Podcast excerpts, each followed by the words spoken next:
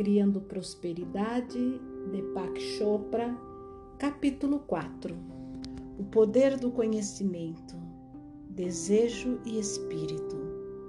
Examinemos agora as qualidades do campo unificado do eu, do ser puro, que é a fonte de toda abundância e fartura do universo.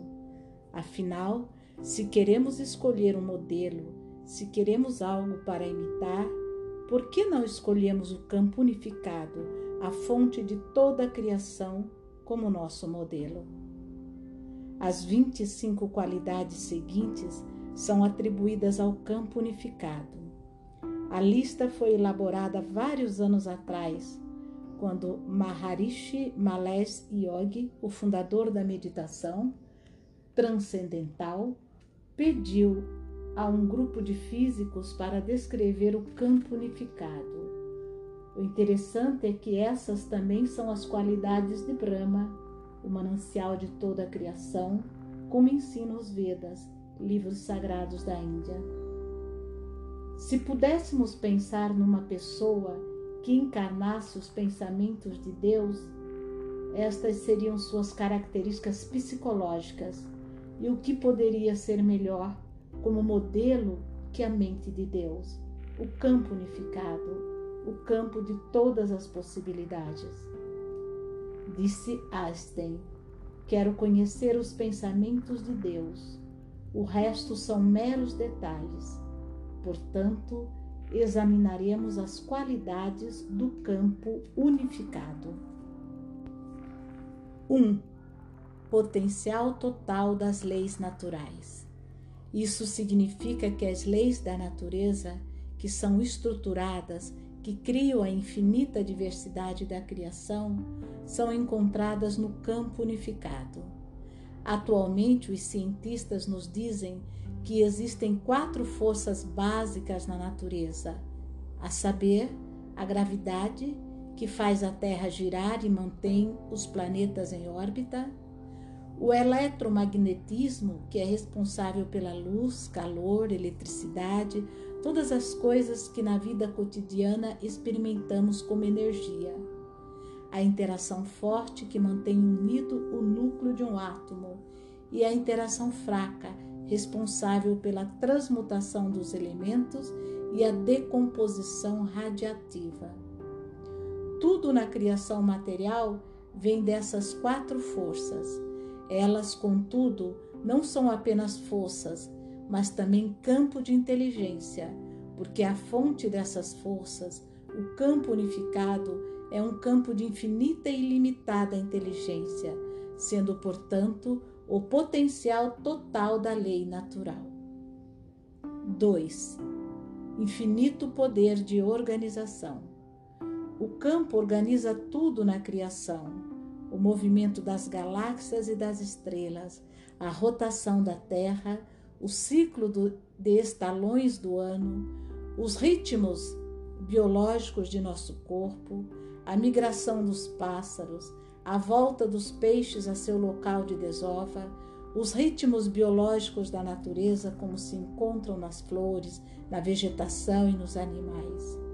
Ele é literalmente um campo com infinito poder de organização e pode fazer um número infinito de coisas ao mesmo tempo, correlacionando-as umas às outras.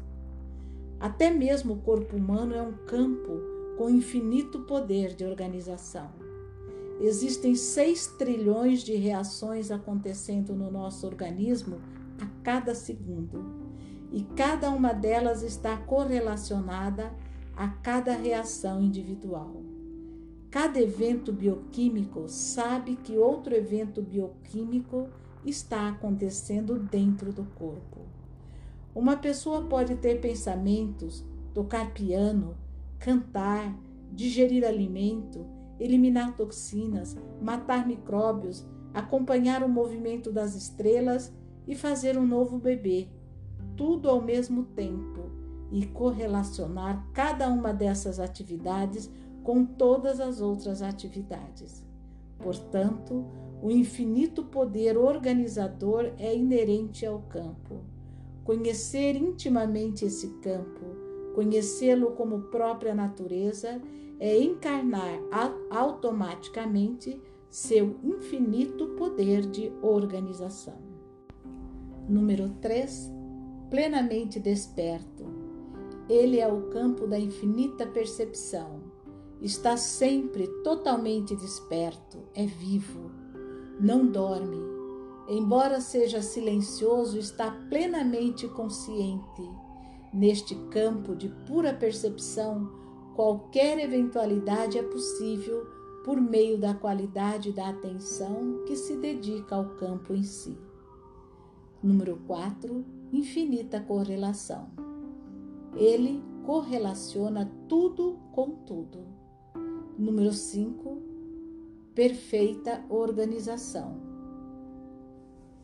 O campo é ordem.